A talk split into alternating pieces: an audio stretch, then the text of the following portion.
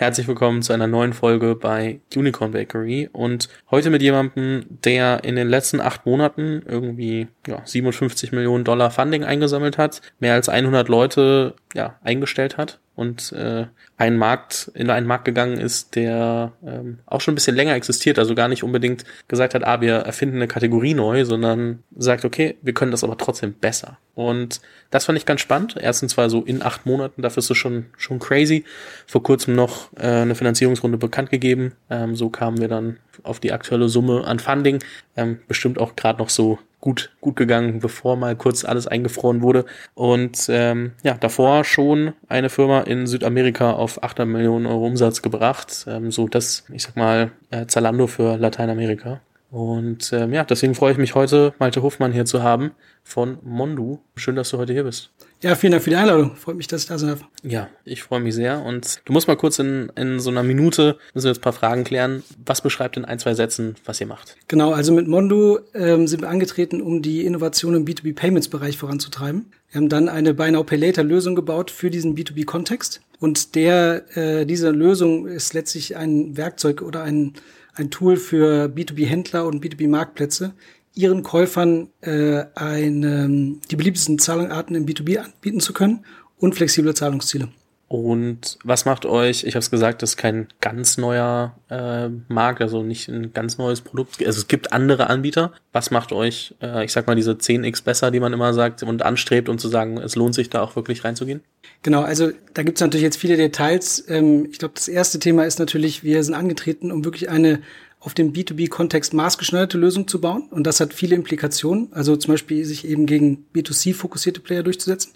Und auf der anderen Seite gegen andere äh, Player, die sich auch in diesem B2B-Kontext äh, tummeln äh, oder die auch gerade aufkommen. Ähm, da haben wir natürlich auch verschiedenste Features, ja, wo wir denken, dass wir ähm, auf jeden Fall dagegen antreten können. Ja. Quintessentiell in diesem Thema ist eigentlich immer, wie gut kann ich User erkennen, wie hoch, wie vielen Usern kann ich die Zahlart anbieten, wie gut kann ich das Risiko managen und wie viel ähm, ja, Default kann ich eben auch äh, hinten raus äh, nur hinnehmen oder muss ich nur hinnehmen? Schon angesprochen, du hast vorher B2C gemacht, jetzt macht ihr B2B. Warum stehst du jeden Morgen dafür auf? Also warum gerade dafür? Ja, ähm, ist eine gute Frage, ähm, äh, die aber sehr leicht zu beantworten ist. Ähm, Philipp und ich haben ja nach diesem, also mein Mitgründer damals bei MyBrands und noch bei der Fidschi und, und jetzt eben auch bei, bei Mondo, wir ähm, haben jetzt nach der Fidschi eben auch überlegt, was machen wir eigentlich? Ja? Sollen wir vielleicht auch auf die Investing-Seite oder, oder äh, gehen oder machen, was, machen wir was anderes? Und die Entscheidung äh, stand dann eben nochmal ein Unternehmen zu gründen, weil man, wie man so schön sagt in den USA, we're just passionate about building businesses. Und äh, das liegt eigentlich nur daran, weil wir es eben mit einem Team zusammen machen. Ja, und ich glaube, die Frage ist dann sehr leicht zu beantworten. Wir stehen morgen eben super motiviert auf, weil wir einfach so ein richtig gutes, starkes und talentiertes Team haben, mit dem wir eben diese äh, Vision umsetzen wollen. Und noch eine abschließende Frage so zum Kontext. Wie bist du ursprünglich in Venture gerutscht? Also ich sag mal, in der Zeit, wo du angefangen hast, war das nicht wie heute, dass das überall prominent gepredigt wird und jeder da irgendwie drauf Lust hat, sondern es war ja schon noch ein ganz anderer Weg. Genau, also ich hatte ähm, während meines Studiums 2006 ein Praktikum bei BCG gemacht, dann ein Angebot bekommen, war dann 2008 äh, hatte ich dann angefangen im Berliner Büro bei BCG, habe dann da ein paar Jahre gearbeitet und ähm, dann gab es eben die Chance bei BCG entweder sich freistellen zu lassen für eine, äh, freistellen zu lassen für eine Dissertation oder auch für ein MBA und das hat mich beides nicht so richtig interessiert und habe dann gedacht, komm, ich äh, versuche mal das Unternehmertum äh, und äh, wenn es nicht klappt, ja, dann gehe ich halt wieder zurück zu BCG. Im Endeffekt bin ich aber jetzt noch hier ja, und äh, so kam es eben damals äh, dazu äh, zu MyBrands auch eben äh, was wir auch schon geführt haben, der Philipp und ich zusammen. Und genau, seitdem bin ich eigentlich in diesem Bereich tätig. Davici war ja eine Rocket Internet Gründung. Bei MyBrands bin ich mir gar nicht so sicher, aber ich selber ehrlich. Mhm. War es auch Rocket? Auch, ja. Mhm. Okay. Das heißt, äh, auch die, die Rocket Kader-Schmiede, die man heutzutage sich, glaube ich, gar nicht mehr so richtig vorstellen kann. Ich habe äh, heute kurz mit äh, Flo Heinemann oder gestern mit Flo Heinemann geschrieben, weil ich auch mal, weil auf ähm, Crunchbase steht drin, dass er damals den Deal für Rocket gemacht hat und ich war so, ähm, so, was, was, hast, was hast du damals so gesehen? Also, es gab damals nur einen, der Deals gemacht hat, und das war Olli Samba. Da gab es nichts drumherum, egal was Crunchbase erzählt. Ich war so, okay, fair point. Äh, und habe ihm geschrieben, ich würde mir manchmal gerne äh, die Zeit nur mal wünschen, sie so an der Seitenlinie kurz mal mitzuerleben, weil man sich heute, glaube ich, nicht mehr vorstellen kann. Ähm, wie war es denn damals, eine Firma für Rocket zu gründen und wie ist es heute, wenn man dann irgendwie doch sagt, okay, wir machen eine eigene Firma und äh, gründen die nicht aus dem Rocket-Umfeld heraus. Genau, also ich meine, das, das wirst du ja vielleicht von, von verschiedenen äh, Leuten schon gehört haben, ja, die ähm, äh, auch damals eben gegründet haben. Ich glaube, was halt damals verlockend war, eben mit Rocket auch zu gründen, war natürlich ein Stück weit, ähm, dass man ähm, aus einem Anführungsstrichen sicheren Job wie bei Unternehmensberatung eben rausgehen konnte ähm, und eigentlich ein Unternehmen dann äh, geführt hat, eine Gründung gemacht hat, die, und dabei die Unterstützung genossen hat, einmal operativ natürlich ähm, in bestimmten Themen, aber eben natürlich auch Richtung Funding. Ne? Und das war ähm, natürlich ähm, sehr charmant. Und zeitgleich äh, ist es aber natürlich schon so immer so gewesen, ja, insbesondere, kannst du dir vorstellen, ja, wir waren in Brasilien, äh, da haben wir natürlich das Unternehmen dort äh, dann auch alleine geschmissen. Ja, also das Day-to-Day -Day war eigentlich immer auch komplett äh, unabhängig und 100% Unternehmertum. Aber es war natürlich damals dieser Charme, ähm, eben da, sagen wir, ein Stück weit auch äh, von Anfang an die Unterstützung äh, genießen zu können. Und ich war natürlich fairerweise damals auch, waren wir da 27, ne? Und da können wir gleich vielleicht noch so ein paar Sachen sagen, ein paar Anekdoten, äh, was eben bei so einer ersten oder zweiten Gründung dann äh, vielleicht auch mal für Fehler macht und so. Ähm, aber das war eigentlich so damals das Thema. Und jetzt natürlich so, glaube ich, auch mit der ganzen Erfahrung, die man mitgebracht hat und mit dem, ähm, ja, und dann äh, eben nochmal einen Antritt zu machen, zu sagen, ich möchte eigentlich nochmal ein Unternehmen gründen, dann ist natürlich die Gründung ein Stück weit anderes. Ja, man, ähm, ähm, äh, einige Entscheidungen werden unterschiedlich getroffen, ähm, man übernimmt die volle Verantwortung auch und ähm, ja, das, das ändert natürlich auch in, gewiss, in gewisser Weise ein paar Dinge. Man ist dann so ein bisschen sein eigenes Rocket-Internet aus dem Geld, das man schon verdient hat wahrscheinlich, ne? wo man dann sagt, okay, wir können ein bisschen anschieben, wir haben auch ein, auch ein Netzwerk und wir können uns selber halt auch äh, für die ersten Monate, wo wir dran prototypen, auch ein, ein Gehalt auszahlen oder sind nicht darauf angewiesen, je nachdem, wie man es dann sieht.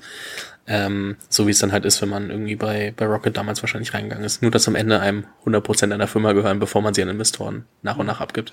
Ja, genau. Und ich glaube, das ist genau, was du gesagt hast. Das stimmt auch. Ne? Als Philipp und ich angefangen haben, für uns gab es eigentlich gar keinen Zweifel, nachdem wir uns dann wirklich mit unserem dritten äh, Co-Founder Gil uns mit ihm zusammengeschlossen hatten, da gab es uns eigentlich auch keinen Zweifel jetzt für Mondo, ähm, dass das äh, richtig gut wird. Wir hatten ja eine Analyse gefahren äh, Richtung, welche Businessmodelle interessant sein könnten für uns, wie, die auch eben zu uns passen ja, ähm, äh, von dem, was wir auch, glaube ich, können vom Skillset. Und, und dann gab es auch keine großen Zweifel mehr aus von unserer Sicht, dass das eigentlich ein, ein richtig großes Ding werden kann ähm, und haben deshalb auch dann eigentlich schon, bevor wir überhaupt unser Seed-Funding hatten, haben wir Leute eingestellt, haben äh, auch schon wichtige Investitionsentscheidungen getroffen, weil wir eigentlich immer davon überzeugt waren, okay, äh, auch wenn es vielleicht mit dem Funding noch ein bisschen länger dauert, hat es im Endeffekt nicht, aber wenn es länger dauert, dann banken wir das erstmal selber. Ne? Jetzt stelle ich mir das gerade vor, du, ich meine, du warst äh, 27, meintest du, und dann geht's da irgendwie auf einmal mit dem Flieger nach Südamerika und man weiß, okay, das ist eher ein One-Way-Ticket, als äh, dass ich da jetzt in zwei Wochen wieder zurückfliege. Wie habt ihr euch gefühlt, als ihr da, oder ich meine, kannst ja vorrangig aus deiner Perspektive erzählen, aber wie war das, als du dann dort angekommen bist? Irgendwie neues Umfeld und dann muss man da auch noch eine Company gründen. Es ist ja schon, ich finde es ja schon schwierig, innerhalb von Berlin umzuziehen, weil du erstmal gucken musst, wo gehst du überhaupt wieder einkaufen. Aber dann eine ganz neue Kultur ist ja schon was ganz anderes.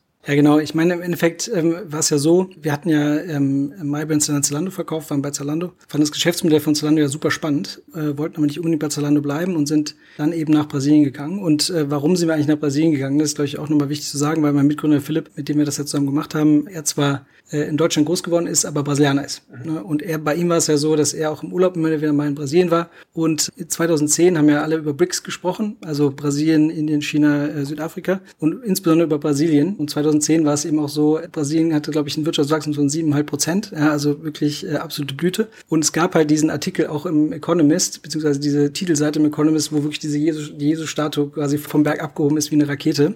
Und deshalb sind wir letztlich dahin gegangen ne, weil wir gesagt haben, hier, das, hier geht es richtig ab. Im Nachhinein natürlich komplett zyklisch, ja, mit 20 Jahren auf dem makroökonomischen Peak quasi jetzt dann äh, dahin gegangen. Äh, danach ging es äh, makroökonomisch gesehen eher ein bisschen bergab. Aber es war tatsächlich so, dass ich mir ehrlich gesagt damals gedacht habe, bin 27, ich habe eigentlich nichts Großes zu verlieren. Wenn es nicht klappt, wenn es uns nicht gefällt, dann, dann gehe ich halt wieder zurück. Ja. Ich glaube, dass das auch so ein bisschen halt vielleicht auch ich mal mit Leuten mitgebe auch, ja, ich meine, überleg dir doch wirklich, was eigentlich dein de facto Risiko ist, ja, wenn du mal auch einen größeren Schritt machst. Ne? Denn ich glaube, wenn man das dann rational betrachtet, sind, ist eigentlich das Risiko oftmals bei Entscheidungen gar nicht so groß. Ne? Weil es, glaube ich, viel auch einfach äh, reversibel ist.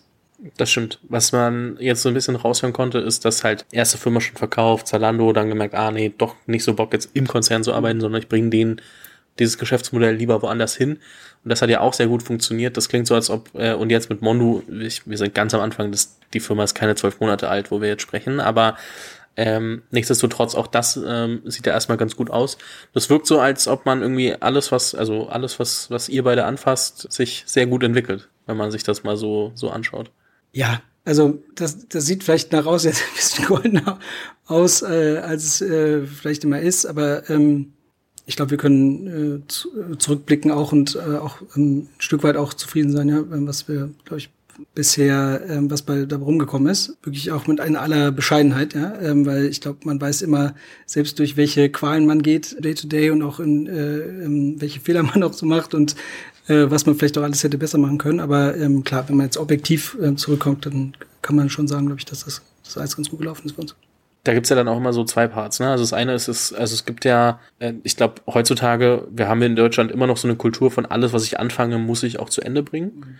Und manchmal gibt's dann immer so diesen schmalen Grad zwischen, sollte ich jetzt umdrehen und sagen, ich mache lieber was anderes und äh, so Sunk-Cost ignoriere ich jetzt mal oder ich ziehe das komplett durch. Gab es Momente, wo ihr das Gefühl hattet, hey, ähm, sowohl bei MyBrands als auch bei, bei Dafici, so, boah, ich weiß nicht, ob wir das jetzt noch weitermachen müssen? Und wenn ja, warum habt ihr euch dafür entschieden, weiterzumachen?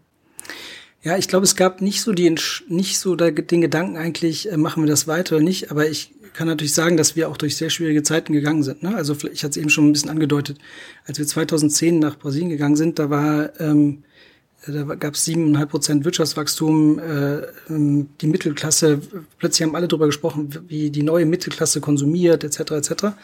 Ähm, und dann kam aber eigentlich ein wirtschaftlicher Downturn sehr schnell. Ne? Das heißt also 2000 14 war, glaube ich, das Wirtschaftswachstum schon flat, 2015 negativ, deutlich negativ, 2016 deutlich negativ.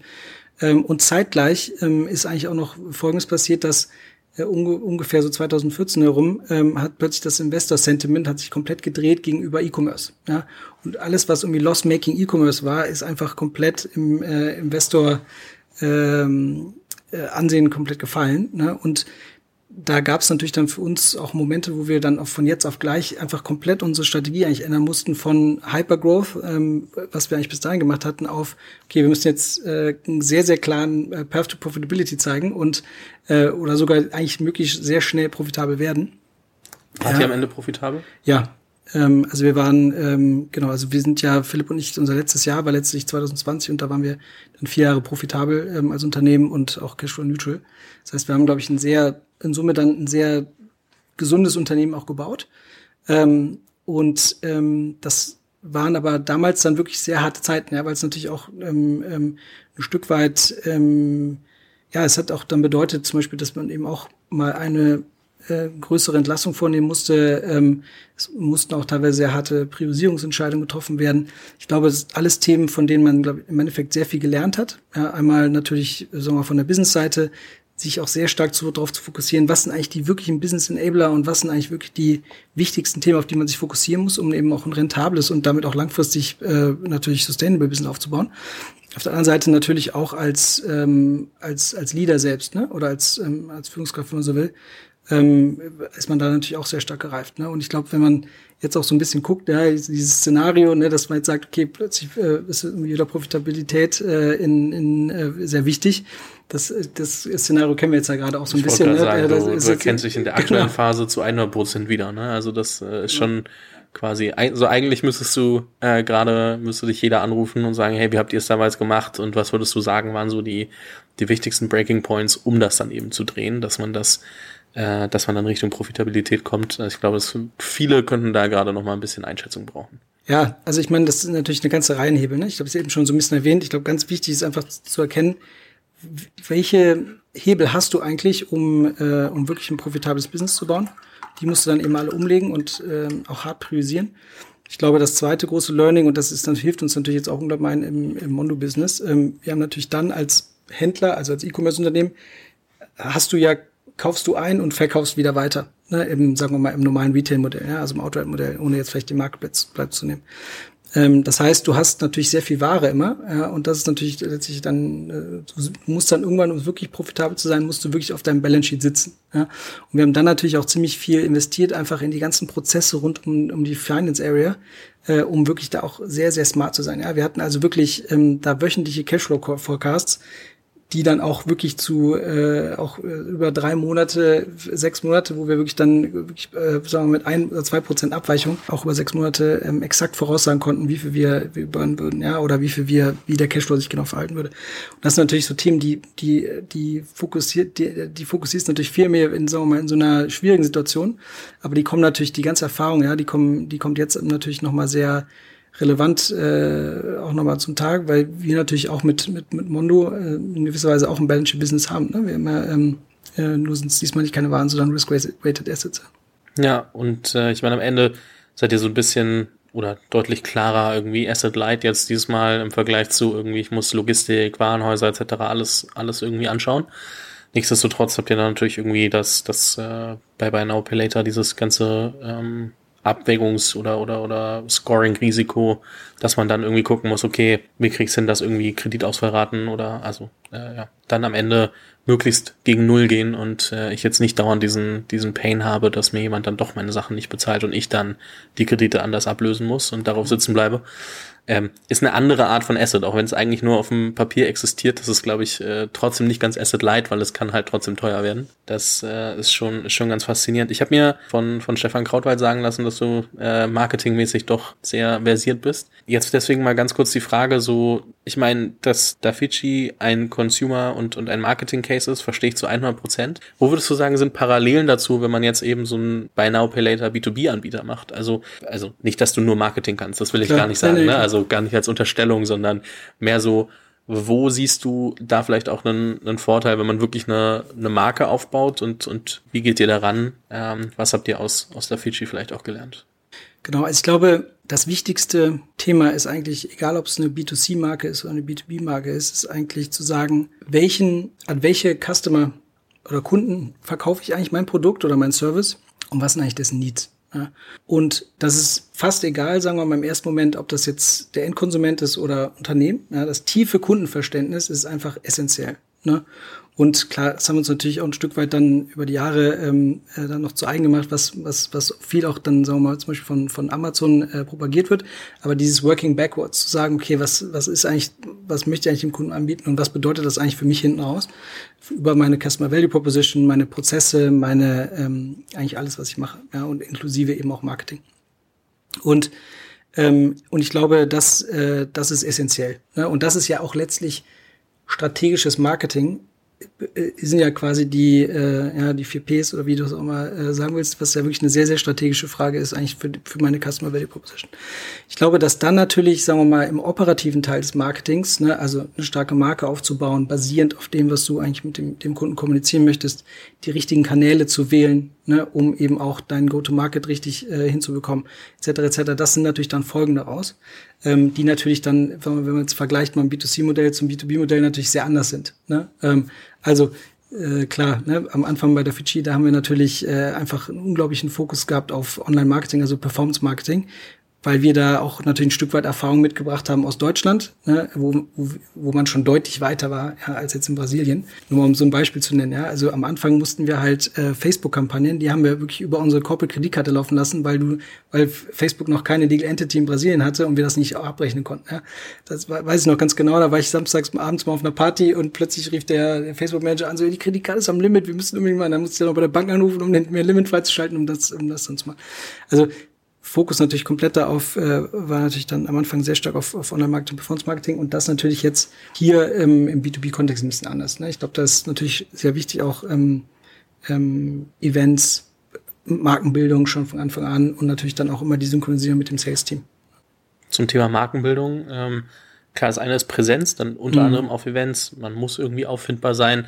Aber passiert er dann auch irgendwie über, also nicht nur Push, sondern irgendwie, man muss ja trotzdem so ein, ja Pull, also ohne jetzt nur in, in Floskeln zu reden, ne, aber man muss ja irgendwie hinkriegen, dass die Leute mit dir arbeiten wollen, weil es gibt halt nun mal Alternativen und du musst halt irgendwie das Wort ähm, auch, gerade wenn du neu bist, irgendwie rauskriegen, dass Leute sagen, hey, ähm, das ist die beste Alternative, die nutze ich jetzt auch und dafür entscheide ich mich, weil die werden sich ja nicht nach drei Wochen umentscheiden. So, die werden ja dann erstmal bei einem bleiben. Und äh, das heißt, die Frage ist, wie baut ihr denn gerade Präsenz auf oder wie habt ihr in den letzten Monaten Präsenz aufgebaut und äh, um diese Markenbildung überhaupt äh, passieren zu lassen? Ja, genau. Also ich glaube, es ist genau wie du sagst, ne? Ist, ähm, man denkt ja typischerweise in so einem Funnel, ne? Also du musst Awareness kreieren, dann musst du, ähm, wenn ein Kunde eine Entscheidung trifft, über eine, ich möchte so eine Lösung haben, äh, dann möchtest du im Relevant Set sein und dann idealerweise bist du noch die präferierte Lösung.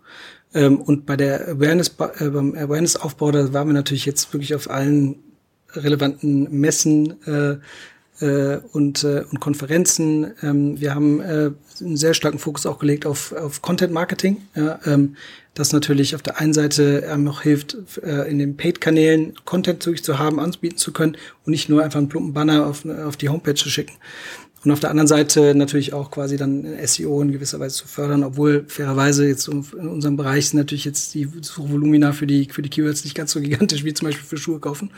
Ähm, ähm, aber so haben wir im Prinzip eigentlich die, die verschiedensten Kanäle auch, äh, Kanäle auch genutzt, um, um da Awareness aufzusetzen und auch Traffic auf unsere Seite zu ziehen. Mhm. Okay, das heißt aber auch konkret, gerade wenn man irgendwie dann Content versucht irgendwie anzubieten, klar, kannst du es über, über Facebook machen, aber viel dann wahrscheinlich auch irgendwie LinkedIn, Taboola, Outbrain und wie sie alle heißen. Ich weiß gar nicht, versucht ihr, jetzt sehr spezifisch, aber versucht ihr zum Beispiel dann, am Ende ist ja jeder Entscheider trotzdem nur ein Mensch, so, egal ob in einer privaten Verhalten oder dann irgendwie in einem, in einem Business und man kann die ja trotzdem versuchen, in einem privaten Umfeld zu erreichen. Das heißt, ist es dann trotzdem so, dass man Instagram-Ads versucht äh, oder TikTok-Ads und sagt, okay, das nutzen wir auch? Oder sagt, habt ihr gesagt, okay, wir fokussieren uns erstmal auf den wirklich Business-Bereich, um mhm. auch eine B2B-Marke aufzubauen? Ja, also ähm, ohne jetzt äh, in die äh, kompletten Untiefen ja, unserer, unserer Kanalstrategie einzutreffen, ist, ähm, ist es tatsächlich so, ne, äh, dass du natürlich auch die Leute privat erreichen kannst. Was wir momentan machen, ist ehrlich gesagt, wir ähm, Retargeting zum Beispiel läuft auch über, ähm, über Facebook, Instagram etc aber es ist äh, nicht ganz so leicht, sagen wir, aus der ganzen Masse sagen wir, von, von Instagram jetzt wirklich Prospecting-Kampagne zu fahren ähm, äh, und die wirklich rentabel gestalten zu können. Wir haben schon drüber gesprochen, ähm, gerade so ein bisschen Unterschiede B2C, B2B. Jetzt natürlich ganz krasser Unterschied wahrscheinlich, äh, Lateinamerika, Europa. Mhm. Ähm, also ihr habt ja jetzt nicht wieder bei Now Pay Later und dann für Lateinamerika gemacht, sondern ähm, ihr seid ja jetzt in Europa unterwegs, beziehungsweise weiß gar nicht, fokussiert euch vorrangig auf Deutschland. Ähm, wie ist da der Fokus und wie ist da der Unterschied auch, ähm, wenn man so, wenn man dann irgendwie in einem anderen Land eine Firma wieder aufbaut? Wieder, weil ihr habt ja mit MyBrand schon mhm. ähm, auch hier aufgebaut. Ja, genau. Also wir äh, sind natürlich in Deutschland gestartet. Ähm, wir haben jetzt auch mit unserem letzten Press Release auch angekündigt, dass wir in Österreich, nach Österreich expandieren. Aber wir haben natürlich schon äh, jetzt, also quasi jetzt äh, sind wir schon dort. Ähm, aber wir haben natürlich schon auch europäische Ansprüche, also internationale Ansprüche, ähm, weil es natürlich schon so ist, dass wir sehen, dass die Market Opportunity für Buy Now Operator im B2B-Bereich extrem groß ist und auf der anderen Seite natürlich schon auch Player jetzt existieren und auch äh, äh, neue Player auch äh, ja, äh, gelauncht werden oder jetzt auch ein signifikantes Funding bekommen. Aber es trotzdem so ist, dass es natürlich noch sehr untapped ist. Ne? Und dann bist du eigentlich typischerweise in so einem Landgrab-Szenario, ja, wo halt äh, sehr klar ist, dass Wachstum jetzt äh, deutlich billiger ist, als das Wachstum in der Zukunft sein soll. Deshalb haben wir eigentlich schon die Ambition, auch ähm, jetzt dann international ähm, einigermaßen schnell zu expandieren. Klar, ich glaube, man muss natürlich immer jetzt auch gucken, wie es jetzt äh, mit momentanen Funding-Kontext ist. Das heißt, da gibt's äh, sicherlich auch ein paar Abwägungen zu tun, aber ähm, äh, die Idee ist natürlich schon auch, ähm, international präsent zu sein und so auch natürlich unsere Händler, unsere, unsere Kunden auch besser serven zu können. Ne? Denn es ist natürlich schon so, und das ist ja das Schöne eigentlich auch in Europa, dass man ja eigentlich in Europa, ähm, wenn man ein deutscher Spieler ist, die Expansion in andere Länder, ja, die ist ja deutlich einfacher, als zum Beispiel bei uns jetzt der Fall war in Lateinamerika. Ne? Wir waren ja auch in Brasilien, Argentinien, Chile und Kolumbien. Und du hattest natürlich sowas wie Mercosur, ja, das heißt, es war so eine, so eine, eine Zone, ja, mit vereinfachten äh, äh, Zollbedingungen, äh, Grenzbedingungen etc. Aber das war halt überhaupt nicht zu vergleichen mit einem europäischen, äh, in Anführungsstrichen, Binnenmarkt. Ne? Ähm, und das heißt, was ich damit nur sagen will, ist, die Händler, die wir natürlich als Kunden haben, also sei es ein B2B-Marktplatz oder ein, oder ein, ein einfacher Händler, der Hersteller ist oder, oder Großhändler, die haben natürlich auch Käufer in anderen Märkten und das wollen wir natürlich auch unterstützen.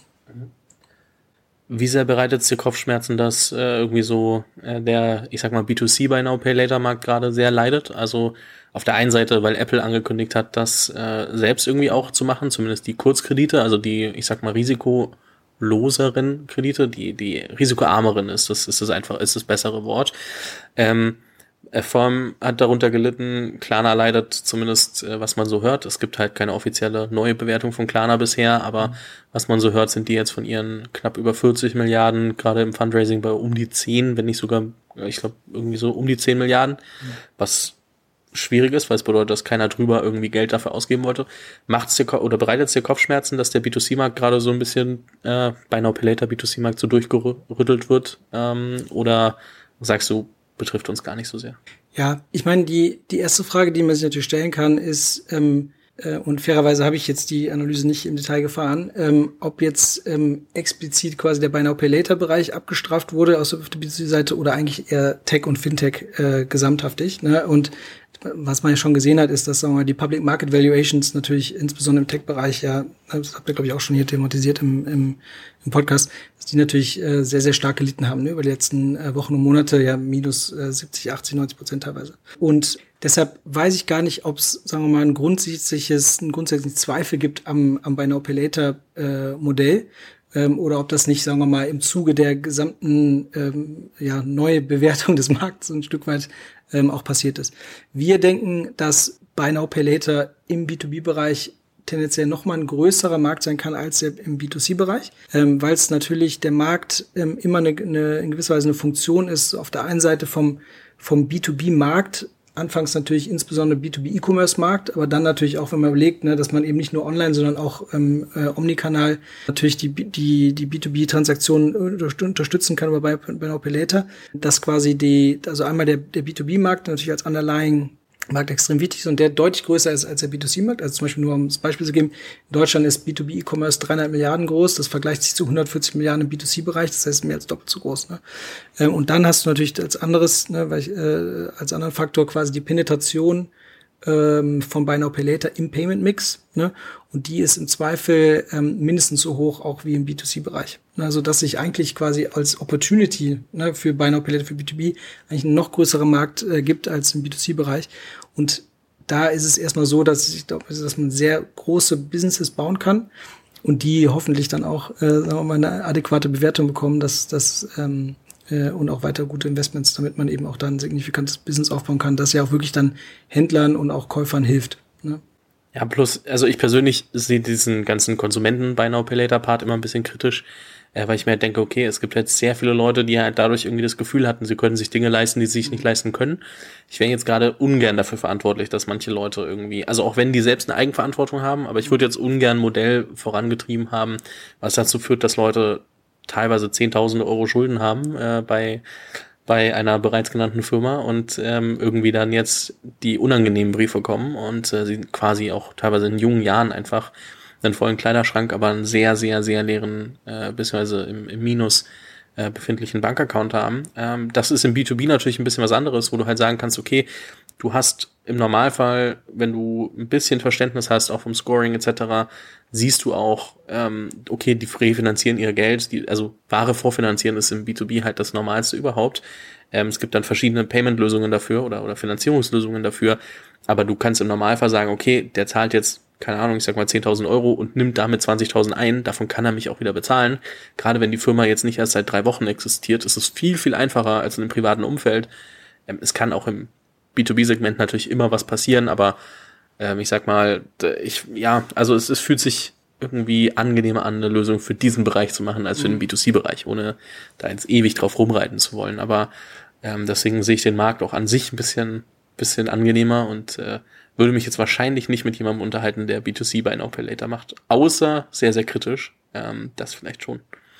Genau, ich meine, das stimmt schon, ne? was du sagst, der Use Case im B2B-Bereich natürlich ein anderer. Ne? Ähm, das ist de facto, wie du gesagt hast, wenn Business, also wenn Geschäfte oder Unternehmen untereinander transaktionieren, tun sie das typischerweise mit Zahlungszielen. Das heißt, ein Unternehmen kauft eine Ware oder einen Service und äh, zahlt dafür später. Und äh, das passiert eben typischerweise eben auch auf einer Rechnung. Ja? Rechnungen haben wir gerade nochmal nachgeschaut, gibt es anscheinend schon seit 5000 vor Christus, äh, damals doch auf Tontafeln. Ja, die Rechnung ist jetzt ein bisschen anders, gibt ja auch inzwischen schon durchaus eine hohe Penetration von, von elektronischen äh, Rechnungen ja, im Vorstand Mittelstand, aber ähm, und deshalb ist tatsächlich der Mechanismus, ja, ich kaufe und zahle später, ich äh, buy now, pay later, ist natürlich deutlich relevanter. Und da die Challenge ist jetzt eigentlich zu sagen, wie bringe ich eigentlich dieses Konzept in die Online-Welt? Ja, also wie kann ich eben auch E-Commerce weiter unterstützen durch eine digitale Zahlart, die das eben unterstützt? Ja, und äh, tatsächlich ist es nicht so leicht, das eben in den Online-Kontext Online zu bringen. Und deshalb ist tatsächlich der Use Case ein bisschen anders. Mhm, auf jeden Fall. So, jetzt natürlich eine sehr relevante Frage. Ich habe es anfangs gesagt, innerhalb von irgendwie acht Monaten auf 100 plus Leute skaliert. Ähm, worauf habt ihr geachtet? Also, wie habt ihr euer Team aufgestellt? Und gerade wenn man so schnell so viele heiert, ist es ja, Onboarding ist ja immer ein Thema. Mhm. Gerade wenn man natürlich irgendwie neue Strukturen schafft. Ähm, dass diese Leute auch wirklich up to speed kommen, weil gerade in neu, also sich parallel mitentwickelnden Strukturen ist es ja manchmal gar nicht so leicht. Ähm, ich weiß, Riesenfrage und Riesenthema und wir müssen es wahrscheinlich nach und nach ein bisschen runterbrechen, aber ähm, wo, was waren die ersten Hires und, und ist es so ein bisschen exponentielles Wachstum auch, dass ihr sagt, okay, wir haben erst nur in den ersten Monaten die ersten paar geheiert und dann wurde es immer schneller oder wie kann man sich das vorstellen? Ja, genau. Also ähm, ich glaube erstmal ähm, ist es, glaube ich, wichtig zu sagen, dass Venture Building ne, ähm, ja einer gewissen Sequenz folgt. Ne, oder so ist das jedenfalls bei uns im Kopf. Ja. Ähm, und das erste Thema ist einfach immer, ja, das klingt schon fast wie eine Floskel, aber es ist ja aus, einem, aus sehr wichtiger Literatur von, von Jim Collins. Ähm, first the who, then the what. Ne, um, get the right people on the bus. Ähm, und wenn man eben dann die richtigen Leute hat, dann äh, werden die auch schon äh, äh, letztlich herausfinden, was wir dann genau machen wollen. Ja, wie wir eigentlich hinter äh, äh, unserer Vision, an unserer Vision arbeiten wollen, die Strategie entwickeln, äh, auf, basierend auf starken Hypothesen arbeiten und dann jeweils immer natürlich auch immer einen Learning-Ansatz ähm, immer wieder ähm, quasi Kurs correcten. Deshalb, also vielleicht einmal vorab, ja, ähm, ja, unabhängig jetzt von der Zahl 100, für uns war es immer sehr, sehr wichtig, äh, sehr, sehr stark am Anfang darüber nachzudenken, wen wir eigentlich im Team haben wollen ähm, und ähm, welche Profile, aber auch welche ähm, ähm, ähm, Positionen und, ähm, und letztlich auch, ähm, ja, äh, die äh, haben das an bestimmten, bestimmten Kriterien auch festgemacht. Ähm, dann ist natürlich so, dass wir uns sehr stark darüber Gedanken gemacht haben, was wollen wir für eine Company sein. Ne? Und für uns war es eigentlich jetzt sehr klar, auch basierend nochmal auf der Erfahrung äh, von der Fidschi und auch von der vorigen Firma und auch, sagen wir mal, wenn man sich anguckt, was sind eigentlich die erfolgreichen Firmen, dass wir einen sehr, sehr starken Fokus legen wollten auf Tech und ein sehr, sehr gutes Produkt zu bauen. Ne? Das heißt also, heute von den 100 Leuten sind knapp 50 Prozent ähm, ähm, äh, Leute, also Mitarbeiter entweder im Produkt oder im, im Tech-Bereich, um wirklich da eben auch die Schlagkraft zu haben, einfach ein sensationell gutes Produkt zu bauen, die Agilität zu haben, auch das Produkt immer weiter nachzuschärfen. Ähm, und wir haben, glaube ich, auch deshalb auch in Rekordzeit letztlich unser Produkt live gesch äh, geschaltet bekommen, jetzt noch also im Q1, ne? also nach wirklich ein paar Monaten. Also das, äh, das eben äh, auch nochmal sehr wichtig war. Und das, und das dritte ist eigentlich ähm, ein Stück weit was wollen wir eigentlich für ein Profil von, von, von Leuten heiren? Und wir haben ähm, eigentlich gesagt, dass wir, das gibt es, glaube ich, zwei Aspekte. Einmal, wir waren schon sehr überzeugt davon, äh, dieses Geschäftsmodell ähm, zum Erfolg zu führen ist, ähm, weil es, wie du auch schon vorher ein bisschen gesagt hast, das ist ja ein Stück weit auch ein Proven Model auf der B2C-Seite. Da gibt es eigentlich keine systematischen Gründe, warum das auf der B2B-Seite nicht funktionieren sollte. Und wir waren eigentlich auch davon überzeugt, dass wir natürlich nach dem sagen wir, auch positiven Seed-Funding-Ergebnis ähm, dort auch, ähm, glaube ich, ein ähm, ähm, erfolgreiches äh, Business bauen würden. Und deshalb haben wir auch gesagt, wir wollen auch von den, von den Leuten her schon äh, wirklich so eine hohe Qualität reinholen, dass wir eben auch wirklich sagen können, mit dem Team können wir jetzt auch über die nächsten Jahre exekutieren. Ne? Ähm, und das zweite war eigentlich so nochmal auch trotzdem, äh, trotz der Erfahrung der Leute eben auch immer dieses richtige Mindset zu heiern, wirklich Entrepreneurs, ne, Builders, ja, Leute, die wirklich auch einfach excited sind, da ähm, von Anfang an etwas dabei zu sein. Und ich glaube, dass das auch so ein Stück weit so ein Sweet Spot war, ähm, warum wir auch, glaube ich, sehr schnell ähm, das Team skalieren konnten und auch heiren konnten, wo viele Leute auch gesagt haben, wow, das, das ging jetzt auch wirklich schnell, dass wir, glaube ich, auf der einen Seite eben zeigen konnten, dass dass das schon eine ernsthafte Unternehmung ist. Ja, vielleicht ein Stück weit auch so getrieben dadurch, dass wir vielleicht schon auch eine äh, Erfahrung mitgebracht haben, dass natürlich am Anfang schon die Seed-Funding-Runde ähm, von 12 Millionen Euro äh, sehr groß war und ähm, auf der anderen Seite äh, also auf, auf der einen Seite sehr, sehr, sehr, sehr, sehr serious war, auf der anderen Seite aber quasi die Chance bestand, sehr früh in meinem Unternehmen dabei zu sein und wirklich von Anfang an mitzuschapen. Und das fanden, glaube ich, auch dann die, die Leute sehr, sehr spannend und deshalb, glaube ich, ging es dann auch ziemlich schnell, ähm, eben auch das, die Organisation hochzukriegen. Ja, fair. Also ich glaube schon, dass es viele Leute gibt, die großes Interesse daran haben, mitzuarbeiten. Die Frage ist natürlich, wie, also worauf achtet ihr? Ich meine, das eine ist klar, du hast das Gefühl, welche Profile brauchen wir und welches Skillset gehört da grob dazu, aber auch gerade wenn man so viele Leute ähm, relativ zügig dazu nimmt, muss man sich wahrscheinlich auch sehr viel Gedanken machen, welche Art von Persona muss das sein, also Character Traits und ähm, was ist euch besonders wichtig im Hiring? Also wonach testet ihr jede Person, egal in welchem, also vielleicht, vielleicht teilt man noch Tech und, und äh, Non-Tech so ungefähr oder Product, Non-Product, aber nach welchen Character Traits testet ihr bzw. selektiert ihr? Ja, also wir haben ähm, auch diesmal jetzt bei der, bei der Gründung sehr, sehr stark darauf geachtet, dass wir wirklich von Anfang an auch gewisse Prozesse ähm, aufsetzen. Ne? Und das waren insbesondere auch eben People-Prozesse. Ähm, und das ähm, spiegelt sich dann eben auch wieder, dass wir sehr früh schon über unsere äh, Principles oder Values nachgedacht haben. Ähm, sehr früh auch schon darüber nachgedacht haben, wie wollen wir eigentlich Interviews gestalten, also Structured Interviews ähm, etc. Ähm, und wie ähm, wollen wir dann auch, ähm, sagen wir mal, die Kultur so bauen, dass zum Beispiel von Anfang an auch im für alle Leute, die anfangen, eben auch eine Onboarding-Präsentation besteht, wo wir wirklich schon sehr, sehr auch wirklich mit einem Bias for Radical Openness sehr, sehr stark darüber reden, was eigentlich Strategie, was sind unsere Ziele etc. und sehr viele Informationen noch geben. Ähm, und jetzt vielleicht zu deiner Frage ein bisschen konkreter. Ähm, ähm, was wir, worauf wir achten, das ist tatsächlich, ist das wieder, spiegelt sich das wieder in unseren, in unseren Principles. Ne? Und da gibt es eben Sachen wie, ähm, klingt jetzt fast schon ein bisschen abgedroschen, ne? aber wir achten wirklich sehr, sehr stark darauf, dass wir wirklich Owner ähm, ähm, ähm, im Team haben, ähm, die wie Entrepreneurs denken. Und das ist eben sehr stark ähm, aligned mit dem, was ich eben gesagt habe. Ne? Also du willst eigentlich die right people on the bus haben, dann, denn, weil die werden im Endeffekt dann schon sehen, was wir machen sollen zusammen ja, mit uns. Und das zweite Thema, was ich vielleicht hervorheben kann, ist ähm, auch, dass wir Leute haben wollen, die immer weiter lernen wollen. Ja, und das klingt jetzt auch wieder ein bisschen abgedroschen, aber das hat sehr viele Implikationen. Ne? Weil Leute, die gerne lernen, die intrinsisch ähm, motiviert sind, auch äh, zu lernen, die sind neugierig, sind sehr resourceful dabei, ähm, die sind typischerweise humble, ähm, weil sie eigentlich immer denken, ich kann noch mehr machen. Ähm, und das sind eigentlich, das ist auch ein sehr wichtiger, für uns ist das ein sehr, sehr wichtiger ähm, Character äh, Trait. Ne? Und das sind eigentlich immer so zwei, sagen wir mal, die ich jetzt hervorheben würde. Aber wir haben insgesamt natürlich mehrere Principles, woran, die eben auch in jedem Interviewprozess auch dann wirklich von verschiedenen Leuten abgefragt werden, damit wir da eben auch eine Konsistenz hinbekommen. Ich meine, Humbleness kann ja dann manchmal auch so ein bisschen sehr defensiv oder, oder teilweise passiv wirken, wo man dann irgendwie das Gefühl hat, oh, ich weiß noch gar nicht genug und kann gar nicht den nächsten Schritt machen. Mhm.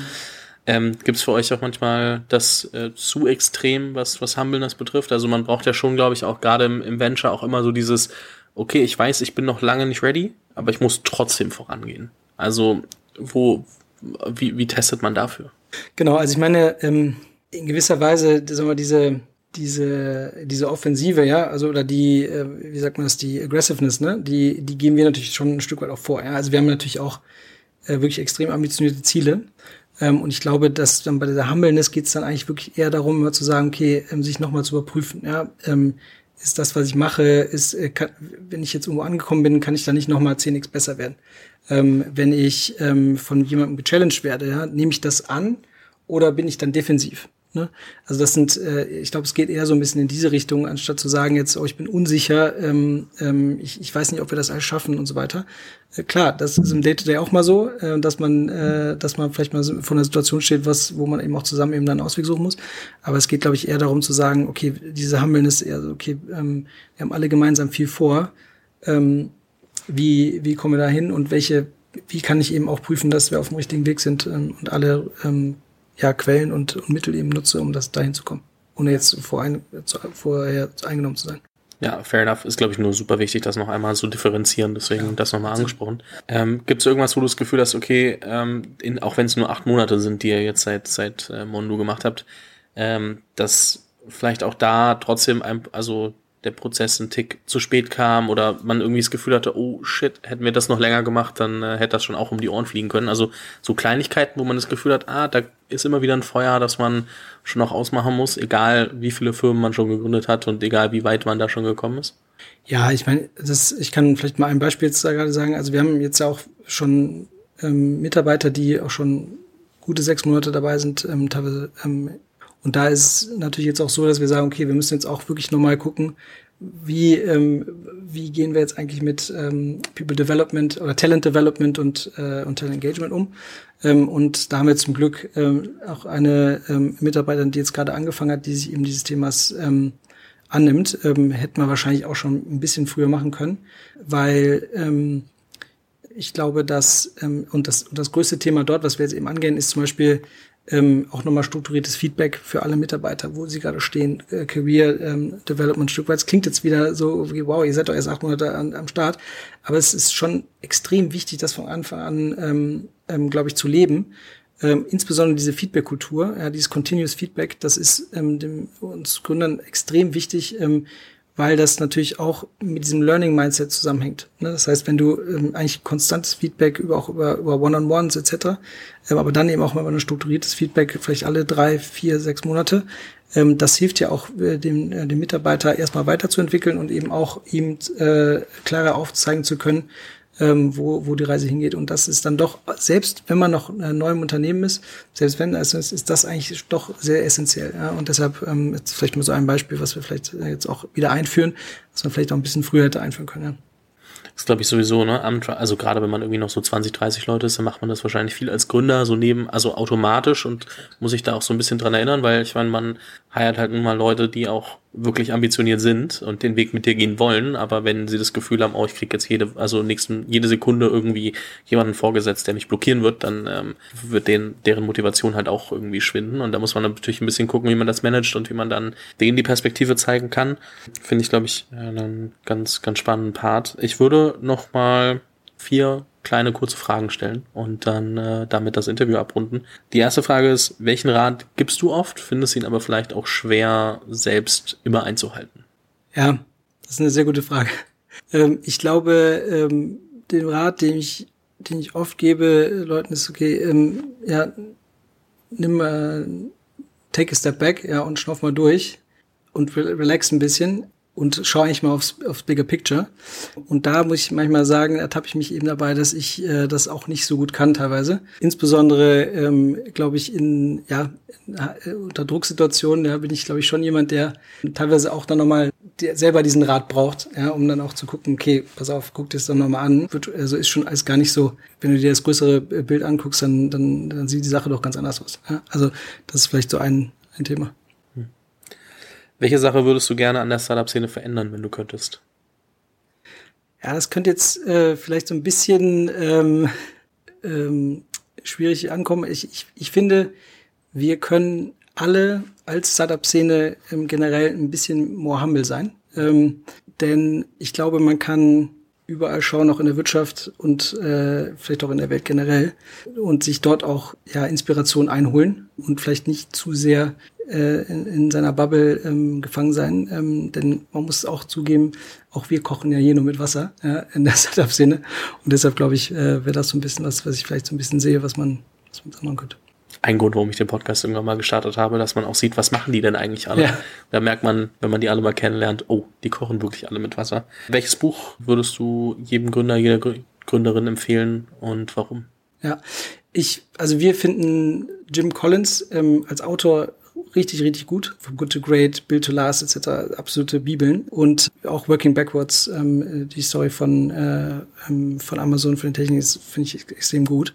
Wir haben, vielleicht kann ich das auch nur mal sagen, Philipp und ich, ähm, wir, wir, lesen sehr gerne auch also solche Management-Literatur. Und wir haben zum Beispiel auch in der Onboarding-Präsentation bei uns haben wir eine Seite immer noch mit den, mit, mit, mit den Buchempfehlungen. Wir haben auch alle Bücher ähm, in zwei- bis dreifacher Ausführung in unserem Büro ähm, in der kleinen Mini-Bibliothek, weil wir denken einfach, dass, dass, äh, dass man dort extrem wertvolle Dinge mitnehmen kann. Und viele der ja, Entscheidungen, die wir heute treffen, viele der Prozesse, die wir implementiert haben, und so kommen ja von diesen Theorien, die wir aus verschiedenen Büchern eben auch über die Jahre gelesen haben. Und deshalb ist für uns eigentlich immer wichtig, dass, dass, dass auch unsere Mitarbeiter, unsere Teams eigentlich diese Bücher lesen und auch verstehen, was dahinter steckt. Und eine letzte Frage habe ich noch, und zwar, ich habe keine Ahnung, ob du Kinder hast, sonst musst du auch nicht sagen, aber welche drei Eigenschaften möchtest du, dass deine Kinder lernen? Ja, es sind vier. Und zwar sage ich das auch, weil das auch aus einem Buch kommt. Äh, es ist ein sensationelles Buch, und zwar von amerikanischen Autoren, die im Schulwesen tätig sind. Das Buch heißt äh, Most Likely to Succeed. Und das geht im Prinzip darum zu sagen, wie müssen Kinder eigentlich vorbereitet werden auf die heutige Welt. Ja, also wieder so ein Stichwort irgendwie VUCA, ja, in einer, einer Welt, die eben auch in gewisser Weise volatil ist, unsicher, ähm,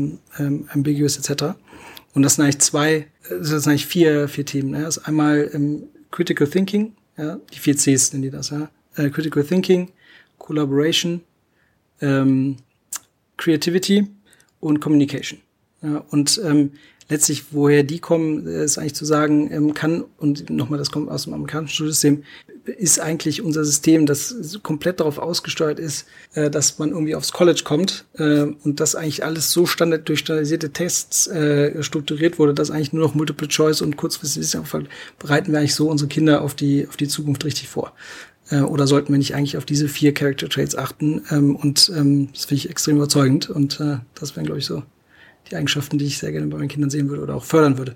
Ja, verstehe ich voll und bin auch sehr froh, dass es jetzt nicht nur irgendwie auf monetären Erfolg, sondern egal in welchem Feld man sich bewegt, äh, Erfolg ausgerichtet ist. Sehr schön zu sehen in einer Welt, wo es heutzutage irgendwie viel mehr um die, also zumindest nach außen hin, um die materialistischen Sachen geht und so, wo man dann irgendwie denkt, es geht nur in die Richtung Erfolg und es gibt nur noch den und nicht mehr den, dass man selbst eigentlich glücklich ist. Ich glaube, das ist auch manchmal was, wo wir uns in der Startup-Szene noch auch drauf fokussieren können, dass wir auch Sachen machen, wo wir eigentlich auch wirklich alle Bock drauf haben. Also nicht dieses typische, ah, wir haben alle immer Lust auf alles, aber Erfolg ist nicht nur die Zahl, die man dann irgendwie an Bewertung, an mhm. Fundraising, an äh, Geld auf dem Konto, an Exit, was auch immer hat, sondern halt auch viel mehr drumherum. Das muss man sich, glaube ich, dann auch immer mal wieder äh, vor Augen führen. Äh, Malte, vielen lieben Dank dir für deine Erfahrungswerte, deine Gedanken viel Erfolg weiter mit Mondo. Ich bin mir sicher, dass wir uns nochmal noch mal sprechen und ähm, ja, bis bald. Freue mich drauf aufs nächste Treffen. Vielen Dank, dass du, dass ich bei dir sein durfte. Vielen Dank fürs Zuhören. Falls dir diese Folge gefallen hat, dann musst du auf jeden Fall mal den Unicorn Bakery WhatsApp Newsletter auschecken. Dort bekommst du ein bis zweimal die Woche von mir äh, entweder eine persönliche Sprachnotiz oder eine Content-Empfehlung, Blogpost, Video etc. für Dinge, die du als Gründer unbedingt wissen, lesen, hören musst. Am einfachsten ist es, du klickst auf den Link in der Beschreibung und meldest dich an. Ansonsten kannst du auch auf jungunternehmerpodcast.com slash newsletter gehen.